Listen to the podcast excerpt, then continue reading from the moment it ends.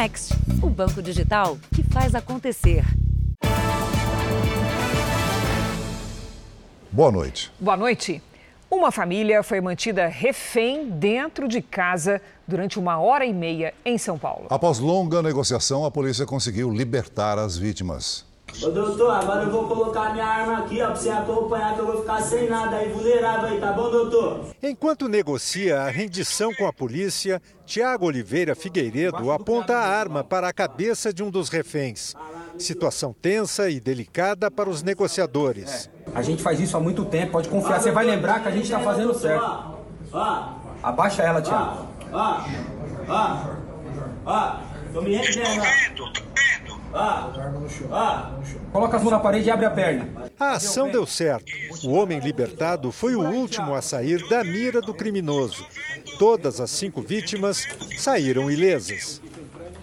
Nós, para deixá-lo um pouco mais tranquilo, especialmente com vistas a que ele não disparasse de forma acidental aquela arma e pudesse é, vitimar um dos reféns, nós nos tranquilizamos, fizemos a ligação para o advogado que ele indicou, contactamos a esposa dele, que depois de alguns minutos chegou até o local. Tudo começou quando dois homens invadiram esta casa num bairro nobre da zona sul de São Paulo, por volta das 9 horas da manhã. Um dos moradores conseguiu chamar a polícia. Houve troca de tiros e um assaltante tentou fugir mas com um ferimento na perna não chegou muito longe. O cabo, revidando a ação do meliante, efetuou dois disparos. O indivíduo conseguiu fugir e, por meio do cerco, que as demais viaturas já tinham conhecimento da ocorrência, via rede ele foi preso Havia 11 pessoas na casa, entre familiares e funcionários. Cinco foram feitas reféns pelo segundo assaltante, inclusive um idoso de 96 anos. O filho dele, de 42, teve uma arma apontada o tempo todo para a cabeça. No total, 70 policiais militares participaram da ação. Darlon Antunes Pereira e Tiago Oliveira Figueiredo já tinham passagem pela polícia por roubo. Outro caso de invasão a uma casa chamou a atenção hoje em São Paulo. Este na zona leste da cidade. A idosa dona da casa foi agredida durante a ação criminosa. Cinco suspeitos, entre eles dois menores de idade, foram levados para a delegacia. Veja agora outros destaques do dia. Petrobras alerta sobre risco de falta de diesel no país. Equipe de Brasília da Polícia Federal vai a Sergipe investigar morte de homem que inalou gás em viatura. Primeiro caso da varíola do macaco na América Latina é registrado na Argentina. Criminosos se passam por funcionários de instituições para aplicar golpe na internet.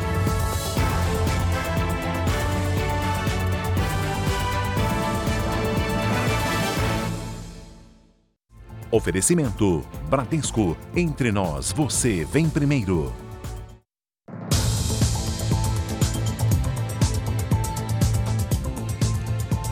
No Rio de Janeiro, dois assaltos terminaram com a morte das vítimas. Num deles, os criminosos fugiram com um celular e uma bolsa. No outro, nem o celular os assaltantes levaram. Um tiro no peito matou um jovem que tinha ido se encontrar com a mãe.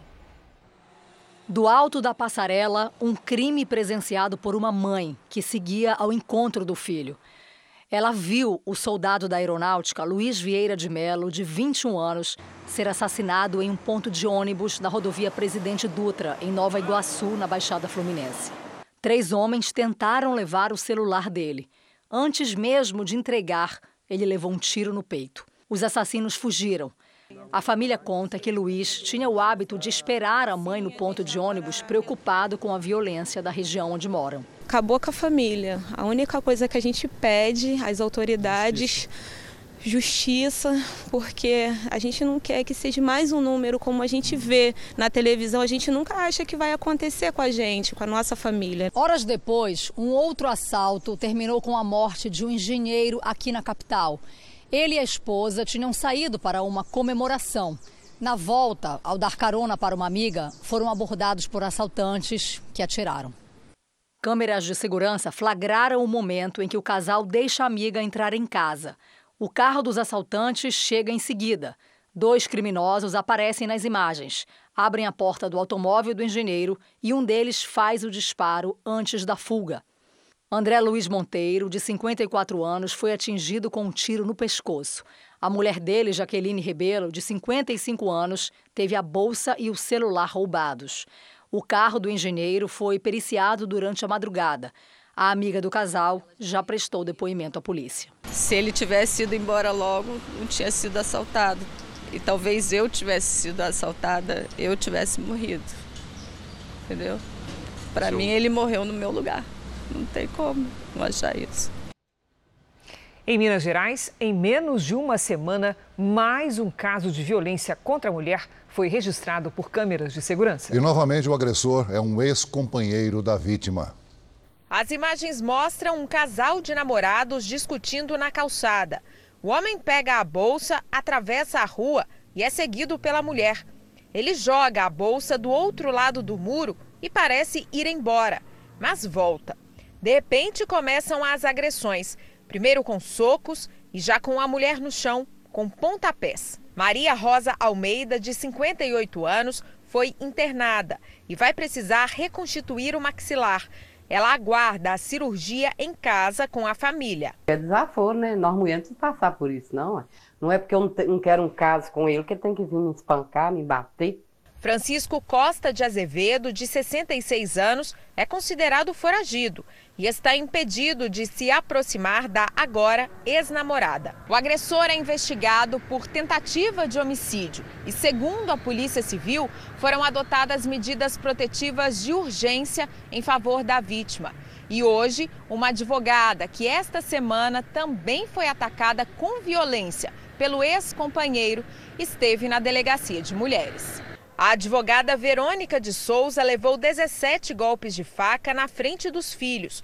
O agressor foi o engenheiro Bruno da Costa Val, que está preso. Ela se salvou com a ajuda da babá e hoje prestou depoimento acompanhada da presidente da Comissão de Enfrentamento à Violência contra a Mulher da OAB. Ela está muito abalada, sentindo dor física ainda, então é totalmente compreensível, né, que ela esteja assim se recuperando, né, para poder reconstruir a vida dela com as crianças. Para Rosa, vítima de violência, a batalha agora é pelo recomeço. A única coisa que eu quero agora é melhorar e seguir para frente, né? Com o aumento das contaminações por Covid-19, cidades brasileiras voltaram a recomendar e até a tornar obrigatório o uso das máscaras em ambientes fechados.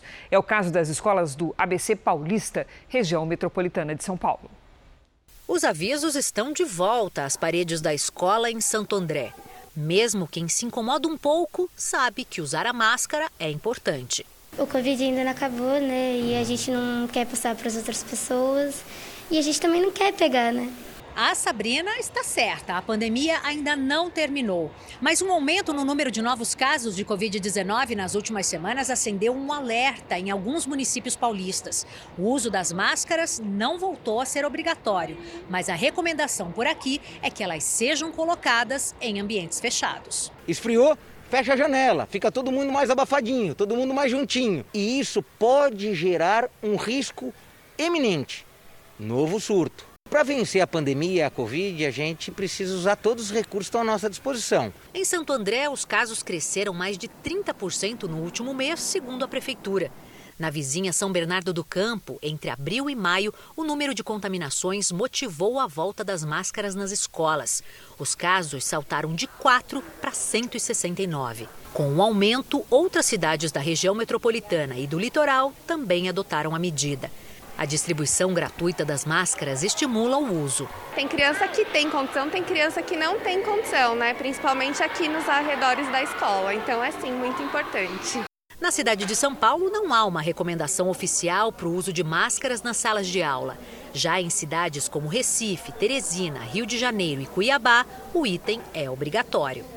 Nas últimas 24 horas, o Brasil registrou 139 mortes por Covid e a média móvel diária de óbitos subiu 8% em relação a 14 dias atrás.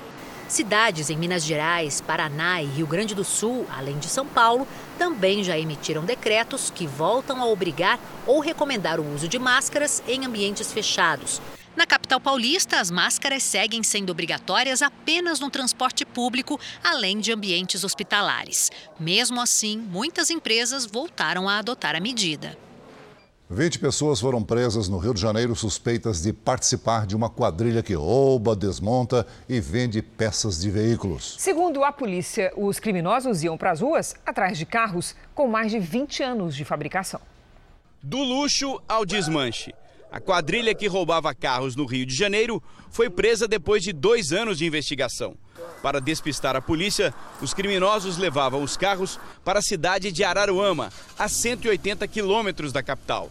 Lá, a polícia prendeu um dos homens que seria o chefe dos receptadores dos veículos roubados.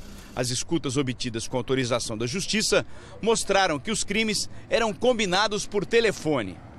Vamos, vamos levar para algum lugar e já tirar logo esse gás, estamos com ferramenta. Tô acabando o negócio aqui, mas não tirei o vidro, só falta aí o eixo ali, mas é rápido. As investigações começaram com a prisão de seis homens que levavam carros roubados para o litoral norte do Rio. Uma perícia nos telefones celulares apreendidos identificou uma preferência da quadrilha: veículos com mais de 20 anos de uso. A gente reparou que houve um crescente número de furtos nesse sentido, de furtos de veículos mais antigos, em razão das peças, da escassez das peças hoje no, merc no mercado. A partir daí, eles faziam esse abastecimento dos desmanches de oficinas também irregulares. As investigações revelaram ainda que a quadrilha faturava alto, 500 mil reais por mês. Esses receptadores, donos de estabelecimentos, eles encomendavam marca, modelo específico do veículo antes do crime, antes do roubo.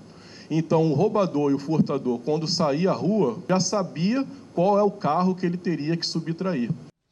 Veja a seguir: ex-dirigente de escola de samba de São Paulo é suspeito de lavagem de dinheiro.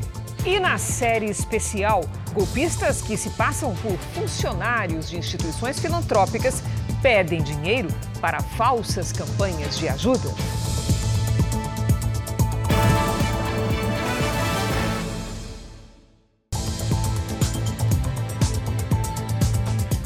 Presidente Bolsonaro avalia recriar o Ministério da Indústria e Comércio, que teve as funções incorporadas à pasta da economia no início do governo. Ele esteve hoje em Goiás. Em um evento religioso, o presidente discursou por quase 40 minutos e defendeu a liberdade de expressão nas redes sociais. Hoje eu acredito com a liberdade que nós temos, em especial das mídias sociais, que tanto incomodam alguns supremáveis nós conseguimos a nossa liberdade, nós não somos imbecis que passamos a ter voz. Nós somos cidadãos que conseguimos, com informação, olhar os imbecis que sempre comandaram o Brasil. O presidente disse que busca parcerias com outros países para que, além da produção mineral, sejam produzidos produtos mais complexos no país. Chega de entregar o que nós temos in natura. Chega de exportar um navio de minério de ferro e receber uma canoa de laptops ou um punhado de chips. Isso que nós exportamos é finito, é nosso. Lá atrás não criaram a OPEP, nós não precisamos criar uma organização dos países exportadores de minério. Nós somos o maior exportador de minério. Vamos honrar os contratos. Bolsonaro também falou do julgamento no Supremo Tribunal Federal do novo marco temporal, que pode demarcar novas áreas, como terras indígenas. Para o presidente, a aprovação da medida inviabilizaria o agronegócio. Acabou nossa economia, acabou a nossa segurança alimentar não vou cumprir. Na série de viagens que tem feito pelo país, o presidente Jair Bolsonaro disse a empresários mineiros que pretende recriar o Ministério da Indústria e Comércio. Segundo Bolsonaro, a pasta deve voltar a existir ainda este ano. O país já teve um ministério voltado a desenvolver atividade industrial, mas foi incorporado ao Ministério da Economia. A Argentina confirmou o primeiro caso da varíola de macaco na América do Sul. A Organização Mundial de Saúde ainda não recomenda a vacinação em massa contra a doença. A OMS alerta que possivelmente todos os países precisarão ter imunizantes, mas não em grande escala. Apesar do avanço da doença, a orientação da OMS nesse momento é identificar o paciente infectado o mais rápido possível e fazer o isolamento. Especialistas acreditam que esse novo surto surgiu em festas realizadas aqui na Europa. Apesar da recomendação da Organização Mundial da Saúde, países como Portugal e Espanha estudam usar a vacina da varíola humana para conter o avanço da doença. A ideia é vacinar quem teve contato com a doença e interromper a cadeia de transmissão. Os sintomas são febre, fadiga, dores no corpo e cerca de cinco dias depois aparecem as lesões na pele. A Organização Mundial da Saúde fala em cerca de 200 casos em todo o mundo. O primeiro, confirmado na América do Sul, foi na Argentina. É um homem que vive na região de Buenos Aires. Outro caso também é investigado. Também já existem registros nos Estados Unidos, mas a maior parte está concentrada em países da Europa. Hoje foi identificado o primeiro caso em uma mulher, na Espanha. A varíola do macaco é transmitida por animais ou também entre humanos, no contato próximo com a pessoa infectada. O Ministério da Saúde informa que até o momento não há casos notificados no Brasil. A Igreja Católica anunciou uma investigação sobre os casos de pedofilia cometidos por religiosos na Itália. Mas as vítimas dos abusos criticam a iniciativa. A investigação não será independente e, além disso, levará em conta apenas as denúncias mais recentes. Representantes da Igreja Católica anunciaram em Roma que a apuração vai se concentrar entre os anos 2000 e 2021. As vítimas protestaram porque o estudo não abrange as denúncias mais antigas. Elas também pedem que a investigação seja feita por profissionais imparciais e não por integrantes da própria Igreja Católica. A estimativa é de que o número de pessoas que sofreram abusos cometidos por padres na Itália possa chegar a um milhão. Veja a seguir: o café com pãozinho de todas as manhãs sobe de preço nas padarias.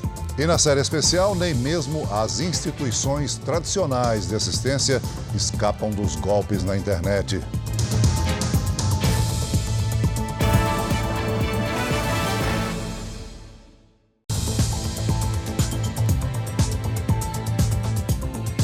A Câmara se prepara para discutir na semana que vem novos projetos contra a inflação causada pelo preço dos combustíveis e da energia. A Petrobras alertou o governo federal sobre a possibilidade de faltar óleo diesel no segundo semestre. O Ministério de Minas e Energia declara que tomou medidas para evitar o problema.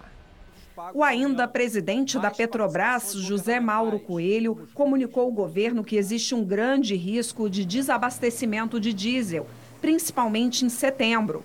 Coelho já foi demitido do posto, mas continua no cargo até a aprovação do sucessor. Segundo a estatal, o combustível está em falta em todo o mundo e, por isso, o preço pode subir ainda mais. O Ministério de Minas e Energia disse em nota que adotou medidas para evitar a falta do diesel e garante que os estoques até aumentaram. O líder do governo na Câmara também não acredita em desabastecimento. 30% do óleo diesel que nós consumimos é importado. Então, nós não podemos ter um preço aqui menor do que o preço do importado, porque senão ninguém importa, vai faltar o combustível. Né? E não haverá desabastecimento. Então, por isso é que há essa pressão de paridade de preços. A Câmara dos Deputados também está preocupada com o diesel. Nesta semana, houve a aprovação de um projeto que fixa em, no máximo, 17% a alíquota do ICMS dos combustíveis. O ICMS é um imposto estadual. O texto ainda precisa passar pelo Senado. Outro projeto que pode estar na pauta da semana que vem aumenta a possibilidade de controle de preços da Petrobras pela Agência Nacional do Petróleo e também segura a exportação do produto até que o mercado nacional seja atendido. Na próxima semana, os deputados também vão trabalhar para votar mais dois projetos que devem impactar a conta de luz, que tem pesado no bolso dos brasileiros. Um deles proíbe que o ICMS seja cobrado em cima das bandeiras tarifárias amarela e vermelha. Os deputados também devem discutir um projeto que veio do Senado. Ele devolve aos consumidores parte das cobranças feitas na conta de luz. A Agência Nacional de Energia Elétrica calcula que mais de 50 bilhões de reais seriam devolvidos. Se a gente consegue reduzir o preço da energia, a conta de luz, se a gente conseguir reduzir a tarifa do combustível, por consequência, a gente reduz a inflação, porque na, na, na formação de preço de tudo leva-se em consideração energia e combustível. As contas de luz continuam sem cobrança adicional em junho. A Agência Nacional de Energia Elétrica informou que a bandeira verde segue em vigor. O motivo é a situação boa dos reservatórios.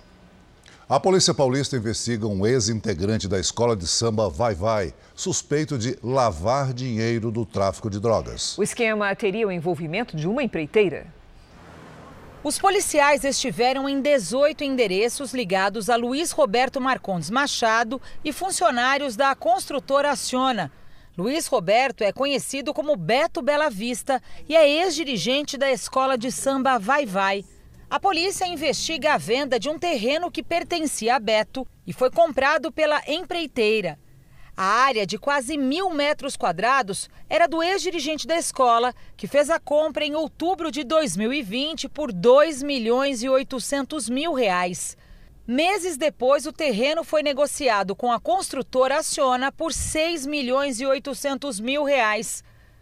Uma valorização de mais de 140%. Os investigadores desconfiam que o ex-dirigente da Vai Vai fez a venda para lavar dinheiro do tráfico. A operação de hoje foi principalmente para recolher documentos na tentativa de esclarecer a supervalorização da área. A construtora é suspeita de colaborar com o suposto esquema.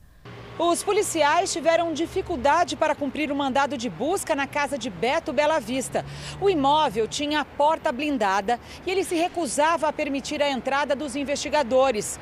Numa tentativa de sumir com supostas provas, ele ainda quebrou um tablet que seria apreendido pela polícia. O inquérito está sob segredo e agora com as buscas de hoje, com as provas coletadas, o material coletado, nós vamos apurar é isso saber qual que foi a finalidade dessa é, construtora bancar esse contrato.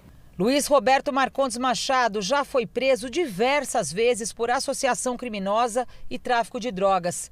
Cumpriu pena em presídios de segurança máxima no interior de São Paulo e Brasília, ao lado de nomes como Marcola.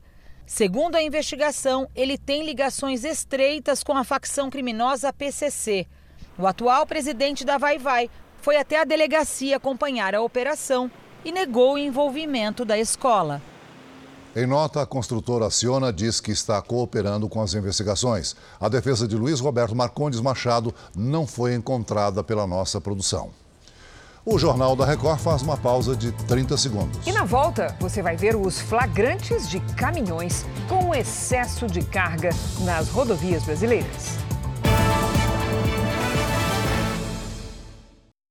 É cada vez mais comum ver nas estradas brasileiras caminhões com excesso de carga, sem freios e com pneus gastos envolvidos em acidentes. É uma situação de alto risco que muitos caminhoneiros alegam não ter como evitar por causa do preço da manutenção e do valor baixo do frete. O flagrante é de uma carga alta numa estrada de pista irregular no interior de Minas Gerais. Quando o motorista desvia do trânsito durante uma curva, os sacos de carvão começam a se mover e o caminhão tomba.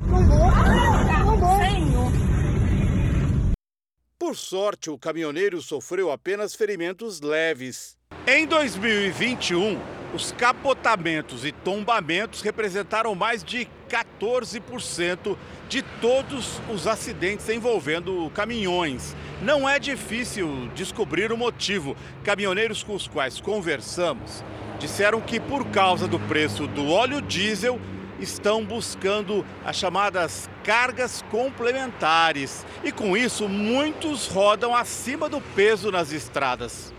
Isso torna as manobras mais arriscadas e aumenta o tempo de freagem. Mas o Daniel admite que carrega 5 toneladas a mais que o limite de seu caminhão para ganhar mais no frete. O frete, a gente tem que fazer o peso a mais para tirar a diferença para a gente poder comer. Agora tornou-se prática comum dos caminhoneiros pegar o chamado complemento de carga, que é amarrado sobre a original. Ele bota uma carga e aí e bota outra carga por cima, ela fica alta e fica uma carga que não fica em segurança. E por isso está acontecendo isso. Outro problema é que a jornada de trabalho dos caminhoneiros está em alta. Chegou à média de 16 horas por dia. O torpor, a sonolência, os microssonos aparecem. E aí o acidente que não tem sinais de frenagem do veículo na estrada. E, logicamente, proporcionando aí acidentes gravíssimos. Além do aumento no preço do óleo diesel, também cresceu o valor dos pneus e de outras peças. O Sidney nos mostra que está com alguns pneus no arame, diz que não tem dinheiro para trocá-los e vai para a estrada assim mesmo. Mas você está correndo risco com esse pneu assim? Estou correndo risco, mas eu vou fazer o quê? Na Paraíba foi a falta de freio que provocou este acidente, com danos graves para outros motoristas. O veículo bateu em 11 carros de passeio, três motos e noutro caminhão antes de parar, deixando 12 feridos. O Jornal da Record vai agora ao vivo ao Rio de Janeiro. Doze fuzis usados na operação que deixou 23 mortos na Vila Cruzeiro foram entregues para a perícia. Nove PMs e três policiais rodoviários federais prestaram depoimento. Quem tem todos os detalhes é Pedro Paulo Filho, direto do Rio. Boa noite, Pedro Paulo. As investigações avançaram Avançaram sim, inclusive com esses depoimentos, Cris. Uma boa noite para você, boa noite a todos. Os agentes reconheceram que estavam no local onde 10 das 23 pessoas morreram. Agora, os agentes da Delegacia de Homicídios tentam identificar o local e as circunstâncias das mortes das outras 13 pessoas. Hoje, o ministro Edson Fachin, do Supremo Tribunal Federal, deu 30 dias para que o governo do Rio ouça sugestões do Ministério Público, da Defensoria Pública e também da Ordem dos Advogados do Brasil sobre formas de como reduzir as mortes em ações policiais. Por uma rede social, o governador Cláudio Castro disse que as armas apreendidas na Vila Cruzeiro têm grande poder de destruição. Muitas são usadas em guerras, como a da Ucrânia. Disse ainda que a comunidade merece viver em paz, sem a liderança do crime. Hoje também o Ministério Público Federal deu 72 horas para que a Polícia Rodoviária Federal informe os nomes dos agentes que também participaram dessa operação. Crise Celso. Obrigada, Pedro Paulo. Peritos da equipe de Brasília da Polícia Federal estão em Aracaju para ajudar nas investigações da morte de um homem durante uma abordagem da Polícia Rodoviária Federal. Ouvidores da polícia de seis estados pediram a prisão preventiva dos envolvidos. Eles foram afastados das funções. O Instituto Médico Legal de Sergipe vai ajudar a Polícia Federal nas investigações sobre a morte de Genivaldo de Jesus Santos em uma abordagem da Polícia Rodoviária na cidade de Umbaúba. Peritos de Brasília também estão em Sergipe para ajudar na conclusão dos laudos. Os peritos da Polícia Federal vão analisar se, se as informações até então são suficientes ou, caso necessário, eles podem solicitar exames complementares. O atestado de óbito já mostrou que Genivaldo morreu por asfixia provavelmente provocada pela inalação de gás lacrimogênio. Na última quarta-feira, ele foi parado por policiais rodoviários federais por estar pilotando uma moto sem capacete. Genivaldo, que sofria de esquizofrenia, resistiu à abordagem e foi contido com violência. Nas imagens, ele aparece no chão imobilizado e é agredido pelos policiais. Ele é colocado no porta-malas da viatura. Um policial joga uma bomba de gás lacrimogênio dentro do carro. Os outros tentam fechar a porta, pressionando as pernas de Genivaldo. Uma fumaça densa toma conta da viatura por quase dois minutos. Genivaldo foi levado ao hospital, mas, de acordo com a médica que fez o primeiro atendimento, já chegou sem vida. Os quatro policiais rodoviários federais envolvidos na abordagem foram afastados das funções. No boletim de ocorrência, eles admitem o uso de spray de pimenta e gás lacrimogênio, que definem como de menor potencial ofensivo. A Polícia Rodoviária Federal abriu um procedimento para apurar o caso. Hoje, Representantes de seis estados no Fórum Nacional de Ouvidores de Polícia e Segurança Pública se uniram para pedir a prisão preventiva dos agentes. A Ordem dos Advogados de Sergipe acompanha o caso. As imagens efetivamente são fortes e trazem indícios graves de negligência na abordagem dos policiais. A OAB vai acompanhar as investigações até o final e que os culpados sejam efetivamente penalizados. O Ministério Público Federal deu um prazo de 48 horas para que a Polícia Civil de Umbaúba dê informações sobre a ação. Também solicitou que a Polícia Rodoviária Federal preste esclarecimentos sobre o processo administrativo que foi instalado para apurar a abordagem policial. Genivaldo tinha 38 anos, era casado e tinha um filho. Ele estava aposentado por causa do problema de saúde.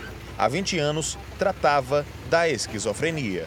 Eu quero pedir a vocês, a todo mundo que estiver me ouvindo, justiça porque isso aí não pode ficar impune, não pode ficar impune um negócio daquele. A Polícia Federal Brasileira e a Secretaria Nacional Antidrogas do Paraguai organizaram uma ação para prender em Mato Grosso do Sul um dos líderes de uma das maiores facções criminosas do país. Ele era foragido da justiça e vivia no país vizinho com documentos falsos. As imagens mostram os agentes da Secretaria Nacional Antidrogas do Paraguai em busca do traficante brasileiro num dos endereços que ele mantinha em Pedro Juan Cabalheiro, cidade paraguaia que faz fronteira com o Brasil. O apartamento estava vazio. Com o apoio da Polícia Federal, a busca continuou no Brasil. Rodrigo da Silva Porto foi preso no momento em que saía de um restaurante de Ponta Porã.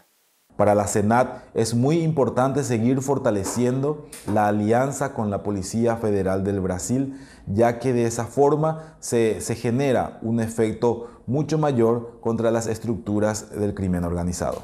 O traficante preso aqui em Mato Grosso do Sul é considerado um dos líderes da facção criminosa de origem paulista. Foragido da justiça, Rodrigo da Silva Porto vivia no Paraguai e transitava pelo país com documentos falsos. A região de fronteira entre Brasil e Paraguai é dominada por facções criminosas que disputam o controle do tráfico de armas e drogas. Na semana passada, o prefeito de Pedro Juan Cabalheiro morreu durante um atentado no momento em que deixava a prefeitura. A Polícia Nacional do Paraguai investiga se a morte do político tem ligação com o crime organizado. Terminou há pouco o julgamento do fazendeiro Antério Mânica, em Belo Horizonte. Ele foi condenado a 64 anos de prisão em regime fechado como mandante do crime conhecido como a chacina de Unai. Em janeiro de 2004, três auditores fiscais do trabalho e um motorista foram mortos por pistoleiros. O fazendeiro vai recorrer em liberdade da sentença. O Jornal da Record faz uma pausa de 30 segundos. E na volta, o dilema do café da manhã em tempos de inflação alta. É melhor em casa ou na padaria? O preço do tradicional cafezinho de todas as manhãs, acompanhado, Celso, daquele pãozinho crocante, subiu. É, e nas ruas o vendedor tenta segurar os preços. Nas padarias, o consumidor faz as contas e diminui o consumo fora de casa. Pelo menos duas vezes por semana, o Zé William bate ponto numa banquinha de café. Como milhares de pessoas, ele acorda cedo para encarar o dia de trabalho. O café com bolo cai na medida para quebrar o jejum e forrar o estômago, o que nos últimos tempos tem deixado o bolso vazio. Está um pouco mais caro, está um pouco mais caro. Geralmente a gente com 3, 4 reais conseguia fazer, hoje com 6, 7, entendeu? Bolo e café, já o preço dos dois juntos. O Reinaldo, dono da banca, diz que os preços subiram, mas garante que ainda não repassou esse aumento aos clientes. Por enquanto eu estou segurando o preço, né? Tá difícil, mas nós estamos segurando, porque ninguém tem dinheiro. Se eu aumentar, eu perdo o freguês, né? Esta padaria que fica na região central de São Paulo estreou preços novos no cardápio esta semana. O reajuste variou entre 5% e 6% em média. E o principal responsável por esse aumento, que afetou pães, bolos, tortas e lanches, está escondido, bem atrás dessa porta. A farinha de trigo, base de quase toda a produção de qualquer padaria, teve um aumento acumulado de mais de 25% nos últimos 12 meses. O aumento do pão francês passou de 15% e o cafezinho chegou a quase 8%.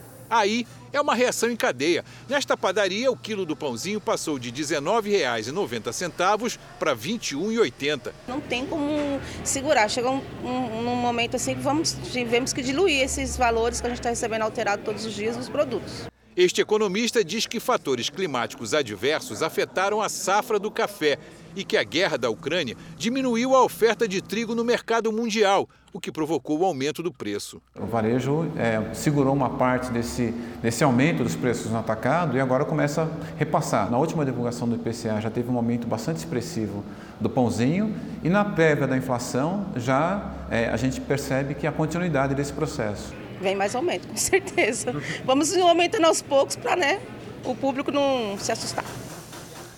Um levantamento da Real Time Big Data sobre as intenções de voto para o governo do Rio Grande do Sul mostra a disputa acirrada pela liderança em três cenários. A pesquisa foi encomendada pela Record TV.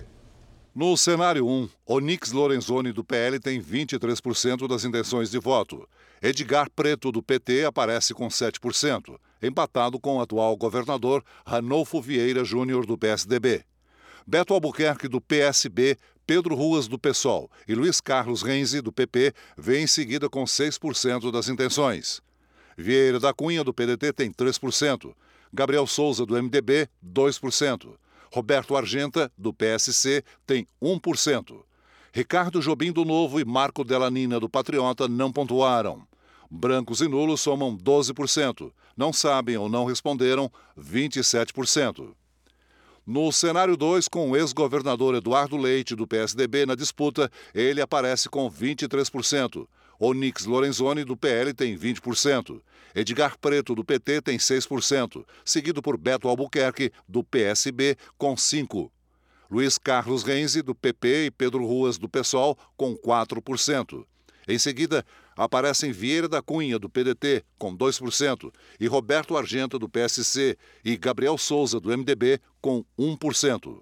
Ricardo Jobim, do Novo, e Marco Delanina, do Patriota, não pontuaram. Brancos e nulos são 12%. Não sabem ou não responderam, 22%. No cenário 3, com uma quantidade menor de candidatos, Onix Lorenzoni, do PL, tem 27%. Edgar Preto, do PT, 8%. Pedro Ruas, do PSOL, tem 7%. Depois vem Ranolfo Vieira Júnior, do PSDB, com 6%. Vieira da Cunha, do PDT, com 3%. Roberto Argenta, do PSC, e Gabriel Souza, do MDB, com 2%. Marco Delanina, do Patriota, e Ricardo Jobim, do Novo, não pontuaram. Brancos e nulos somam 15%. Não sabem ou não responderam 30%. Agora as intenções de voto para o Senado no cenário 1. Manuela Dávila, do PCdoB, e o vice-presidente Hamilton Mourão, do Republicanos, aparecem empatados com 22%. Ana Amélia Lemos, do PP, e José Ivo Sartori, do MDB, também estão empatados com 11% das intenções. Em seguida, aparecem Lazier Martins, do Podemos, com 6%. Nelson Marquesan Júnior, do PSDB, com 5%. Brancos e nulos são 8%. Não sabem ou não responderam, 15%. No cenário 2, com Eduardo Leite na disputa, Hamilton Mourão do Republicanos tem 21% das intenções. Manuela Dávila, do PCdoB, 20%. Eduardo Leite, do PSDB, tem 17%. José Ivo Sartori, do MDB, 10%. Ana Amélia Lemos, do PP, aparece com 9%. E Lazier Martins, do Podemos, com 6%. Brancos e nulos somam 7% não sabem ou não responderam 10%. Foram 1.500 entrevistados. A pesquisa foi registrada na Justiça Eleitoral e foi feita nos dias 25 e 26 de maio. A margem de erro é de 3 pontos percentuais para mais ou para menos. O nível de confiança nos resultados é de 95%. A polícia do Texas admitiu que errou no episódio da invasão à escola em Uvalde onde 21 pessoas morreram. Segundo o diretor do departamento policial, a decisão de não entrar imediatamente na escola durante o tiroteio foi errada. O atirador Salvador Ramos ficou na sala de aula por cerca de uma hora, enquanto 20 policiais aguardavam no corredor. A investigação revelou ainda que o atirador disparou mais de 100 vezes contra os alunos. As próprias crianças ligaram para a polícia e pediram socorro.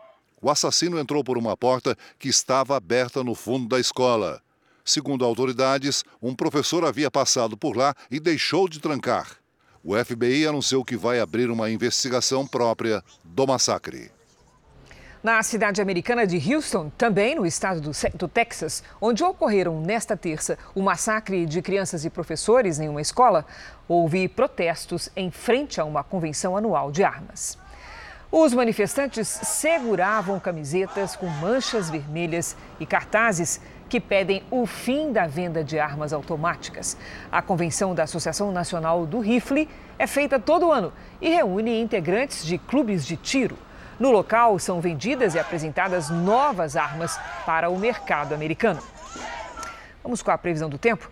Nesta sexta-feira, as regiões Sudeste, Centro-Oeste e o interior do Nordeste registraram a maior quantidade de focos de queimada no país. Vamos conversar com a Lidiane Sayuri. Boa noite, Lid. Vem chuva para diminuir essa situação? Vem sim, Cris. Boa noite para você, Celso, para quem nos acompanha. Olha só, a partir de domingo à tarde, começa a mudar o tempo em alguns estados do Sudeste e do Centro-Oeste. Neste momento, o que temos? A chuva concentrada nos extremos do Brasil.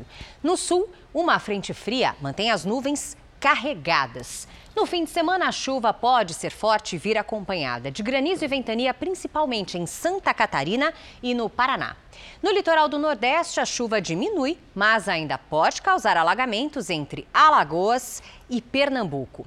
Faz sol em toda a área clara do mapa. Em Porto Alegre, sábado chuvoso com máxima de 19 graus. No Rio de Janeiro, dia ensolarado com 28. Em Cuiabá, faz até 35. Na capital paulista, friozinho pela manhã e calor de 27 graus à tarde. No domingo à noite, aí sim, o tempo muda. Tempo delivery para a Roseli, que é da cidade de Conceição das Alagoas, Minas Gerais. Opa, vamos lá. Roseli, um beijo para você e para Laura também, hein? Olha, fim de semana de muito sol, sem nada de chuva. No sábado, máxima de 29. No domingo, faz até 31. Lídio Rovaldo vai para Curitiba, no Paraná. Boa viagem, hein, Rovaldo? Seguinte, o fim de semana começa com tempo firme, mas ainda no sábado pode chover forte. Antes da chuva, faz 25 graus. No domingo, máxima de 23, com chuva a qualquer hora. Participe você também do Tempo Delivery pelas redes sociais. Basta mandar uma mensagem com a hashtag você no JR. Bom fim de semana, gente. Para você também, Lidy. Obrigada. Até segunda. O Jornal da Record faz nova pausa de 30 segundos. E na sequência, você vai ver que nem entidades tradicionais de assistência a pessoas doentes escapam dos golpistas.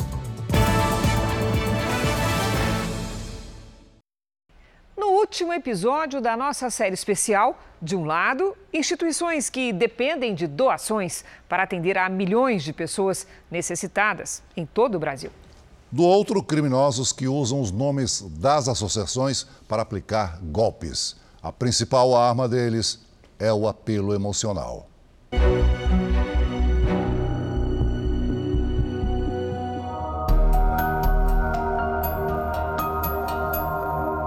A vida de Genilson mudou depois que os médicos descobriram um câncer na costela da filha dele. Por causa do tratamento, a família se mudou de São Mateus, no norte do Espírito Santo, para Vitória. Sem parentes na capital, estão em uma casa de acolhimento. Às vezes a família que deu apoio para nós, nós encontramos aqui com as pessoas desconhecidas. A Cássia ela presta um serviço é, multidisciplinar integrativo e complementar as crianças e adolescentes que estão em tratamento contra o câncer aqui no, no estado. No ano passado, representantes da instituição foram surpreendidos com a notícia de que golpistas estariam se passando por funcionários para pedir dinheiro. Eles ligam para a casa das pessoas, abordam, né, via geralmente aí telefone, é, pedindo doações, quantias em dinheiros ou algum tipo de alimento. Os golpistas nunca foram identificados. A ação dos criminosos prejudica as verdadeiras campanhas promovidas pela associação. Cássia ela vive de doações, né? ela vive desse, né, desse apoio que é dado pela sociedade organizada civil. Né? Segundo a polícia, os golpistas costumam pedir de 20 a 50 reais. Como não é uma quantia tão alta, a maioria das vítimas prefere nem denunciar. Por isso, não há estatísticas oficiais de quantas instituições de caridade e de pessoas que foram lesadas no país. Só o que se sabe é que o alvo dos criminosos são entidades conhecidas, com credibilidade, como este hospital filantrópico aqui em Belo Horizonte. Os estelionatários costumam usar um aplicativo de mensagens para fazer as abordagens e apelam para o lado emocional. Se eu não doar, a criança vai morrer. Se eu não doar, o paciente vai ficar sem o remédio. E isso é, sem dúvida nenhuma, o discurso emocional que acaba convencendo as pessoas a fazerem a doação sem checar. Na base da lábia, eles conseguem arrecadar valores de todos os tipos. A gente tem valores ali, até os menores de 20 reais, até valores um pouco maiores de 100, 150.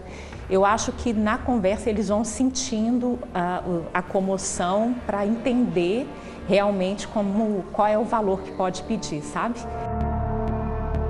O hospital atende quase 2 milhões de pacientes por ano tudo pelo SUS. Nas redes sociais e na página da internet, criou alertas informando sobre os golpes. Essas ações criminosas tiram das instituições a possibilidade de oferecer mais recursos para restabelecer a saúde dos que precisam, mais remédios e equipamentos, por exemplo. Além das instituições, as vítimas também são os pacientes mais pobres, que recorrem a essas entidades porque não podem pagar por um tratamento particular. A ABAI, uma das associações mais conhecidas do país, também foi vítima de golpistas. Criada há mais de 60 anos e com cerca de 3 mil unidades em todo o país, já registrou vários boletins de ocorrência. Em Mogi das Cruzes, região metropolitana de São Paulo, recentemente os criminosos passaram a usar outra estratégia. Foram pessoalmente, de casa em casa, pedir doações em nome da APAI. São criminosos mesmo, né? que merecem o rigor da lei. Porque são vigaristas que estão aproveitando né, do, do, do trabalho que, que, é realizado por uma série de, de profissionais, é, de voluntários. Né? As doações e o trabalho dos voluntários tornam possível o atendimento a milhões de pessoas. A filha da Karina, a Lívia, de 9 anos, chegou à APAI em 2017. Vítima de um suposto erro médico, ela se tornou cadeirante. Ela viu outras crianças na mesma situação que ela. Ela conseguiu se voltar a fazer parte da sociedade, que até então ela tinha se sentido excluída. Ela era triste, ela não sorria mais. O pai da Manuela, de 7 anos, também diz que a evolução da filha foi grande depois que ela começou a frequentar a instituição. Ao saber que a ação de estelionatários poderia comprometer as doações que ajudam no tratamento da criança, ele se revoltou. Principalmente porque não existe punição adequada para essas pessoas, né? O trabalho de comunicação feito pelas instituições é essencial para que as pessoas tenham confiança nas verdadeiras campanhas. Cada uma tem seus próprios canais de doação, que são seguros e garantem que os recursos vão chegar a quem precisa. Esse aumento de golpes, muitas pessoas devem se perguntar em casa: ah, então eu não vou doar para ninguém? Não, faça doações. Todos os hospitais instituições de caridade não devem ser prejudicadas por ações desses golpistas. Basta ter cuidado.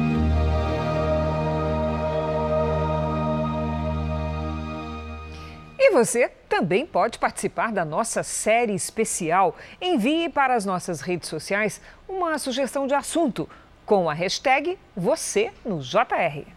Essa edição termina aqui e à meia-noite e meia tem mais Jornal da Record. Fique agora com o episódio especial de Reis, a coroação de Saul. E logo em seguida, você assiste a Amor Sem Igual. Boa noite e ótimo final de semana para você. Boa noite.